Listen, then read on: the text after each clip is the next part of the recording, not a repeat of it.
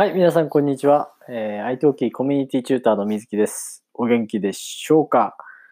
はい、皆さん、どういう日々をね、お過ごしでしょうか？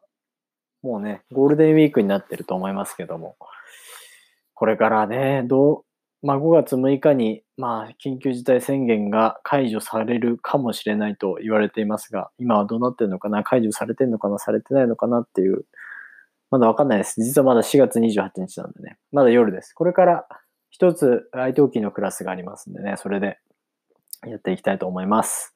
はい。ということでやっていきますが、楽しかった。ねデート楽しかったと大輝くん言って帰ってきました。と言った後のてっちゃんの顔。やばかったですね。いやー、デデート行って楽しそうだったなーっていう、あ、僕も行って行きたかったなーっていうような顔を見せてくれましたね。まあ、本当に素直な子なんだろうなって思います。うん。はい。まあね、その後に、まあ、女子部屋で話されてたことは、その大輝くんっていうのは、まあ、二人の女の子がいる、いるし、タイトルマッチまでに決めたいっていう。タイトルマッチまでに決めたいっていうのはもう完全に自分で、自分の意思でしかないですよね。自分に、えー、の、自分のことしかよくは考えてないっていう言動ですよね。だから、まあ、自分がその意思を決めたくて、自分のタイトルマッチのために、えー、その気持ちを決めたいみたいな。だから結局、まあ、女の子からしたら、え、どうぞみたいな感じになっちゃうから、どうせこっちが好きって言っても、あの、他の人に行く可能性がある、ね、な、なきにしもあらずですよね。このなきにしもあらずって表現めちゃめちゃ使います。なきにしもあらずっていうのは、その、ある可能性があるということです。ない、ない可能性はないかもしれない。なきにしもあらずっていうのは、まあ、ないに限りなく近いかもしれないけど、そのあるっていう可能性は絶対あるよっていう。ちょっとね、よくわからない表現ですけど、なきにしもあらずって結構使います。なきにしもあらず。はい。もうその可能性はなきにしもあらずなんですよね。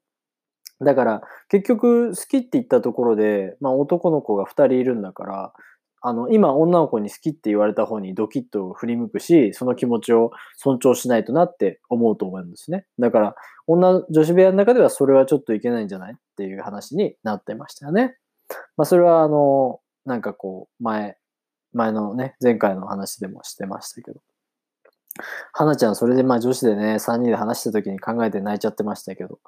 いやー、辛いでしょうね。まあなんか、それは別に恋とかじゃなくて、その後てっちゃんに言ってたけど、自分が何をしたいのかわからないっていうね。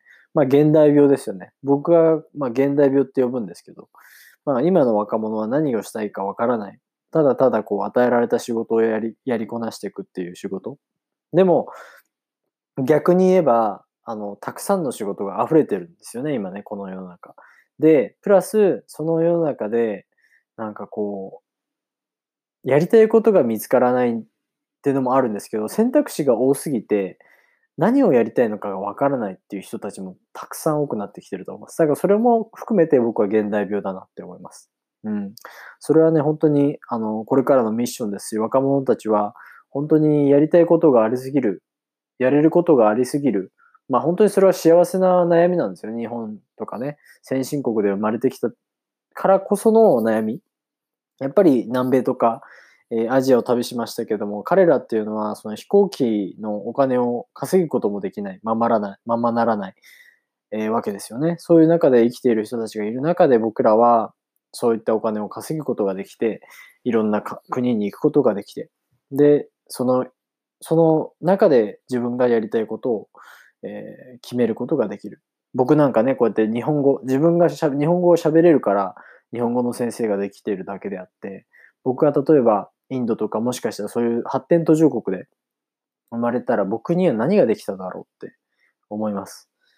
その中で多分埋もれてたらだろうなって思います。でも、僕はこういつでもなんか人と違うことをしたいとか、人と違うことをしたい、どこ、いあの違うところに行きたいとずっと思ってきたので、その気持ちはあったんですけど、どうにかこうアクションには起こしてきたつもりだけど、具体的に何をやってきたっていうのはね、言えないんですよね、正直。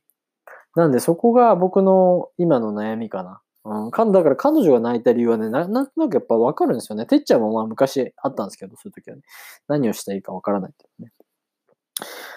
で、あと、まあその、てっちゃんがね、前回その花ちゃんのこと気になるっていう話になったんですけど、それをまあ前回の放送を見、見れちゃうっていう、この番組の趣旨も良くないですよね。まあ見れちゃうのまあ、まあ当たり前なんですけど、でも、その前回の放送を見て、お互い、まあ誰がどの気持ちを見てるのかわかるし、例えばその人がね、嫌なことを思ってたりとか、なんかそういう行動とか発言っていうのは全部分かっちゃうわけだから、それをね、見れちゃうっていうのはどうなのかなって、まあ、それは僕はあの番組に対しての疑問ですけどね。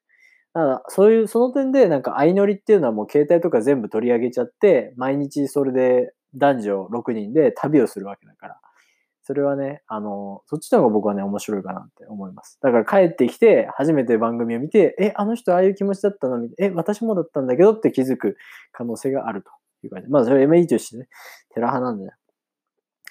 で、これ、男の子の、その、てっちゃんに対しての花ちゃんの気持ちっていうのは、ブラザーなんですよ。ブラザーってもう、彼に言ってて、で、それはもうね、多分、花ちゃん余計ショックだったと思います。僕が、私が、ブラザーだと思ってた人が完全に私のことを違う目で見てるっていうのはショックだと思います。うん。まあこれはね、可愛い子だから、魅力的な子だからこそ起こることだと思いますし、まあそれはね、あの、誰にも変えようがないと思いますね。まあそれはもう完全に僕の感じたことがないので、羨ましい限りです、正直。残念。まあそれでね、まあすごいそれがちょっとまあかわいそうだなっていうことはありましたけど。でも、ね、てっちゃん、その後、二人でね、家で話して、花ちゃんには、ブラザーは、男は男と男じゃん、みたいな。それ英語の意味はブラザーとブラザー。ね、別に女、いいですよね。別に男と女でもブラザーですよね。うん。でも、それは、ブラザーは男と男じゃん。花は女なんだよね。ってね。うん、言いましたけど。まあ確かにね、花は女なんだって。そしてセナさんにね、てっちゃんはどう思うって聞かれたんですけど、花はね、花は答えませんでした。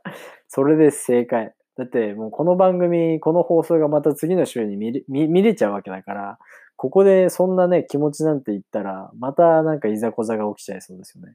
なんか前回の放送を見て、なんか今回の放送になんか影響があるっていうのはなんかこう、あんまり面白くないところかなって思います。まあいいや、そんな感じ、そんな感じで、えー、テラサウス第22週終わります。それでは、チャオ。